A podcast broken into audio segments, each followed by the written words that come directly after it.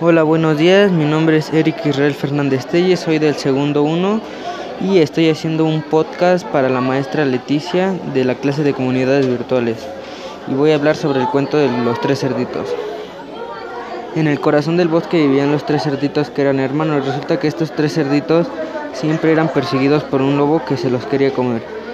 Para escapar de este lobo, los tres cerditos decidieron hacerse una casa en el pequeño la hizo de paja para acabar antes. El mediano lo hizo de madera para que el lobo no pudiera entrar y el grande de ladrillo para que mucho menos el lobo entrara.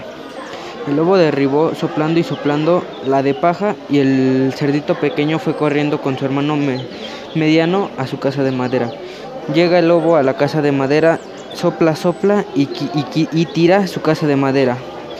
Los dos hermanitos, el chico y el mediano, corren a la casa de de su hermano el mayor, que era la de ladrillo. Llegó el lobo, sopló, sopló, sopló, se cansó de soplar y nunca pudo derribar la casa de ladrillos.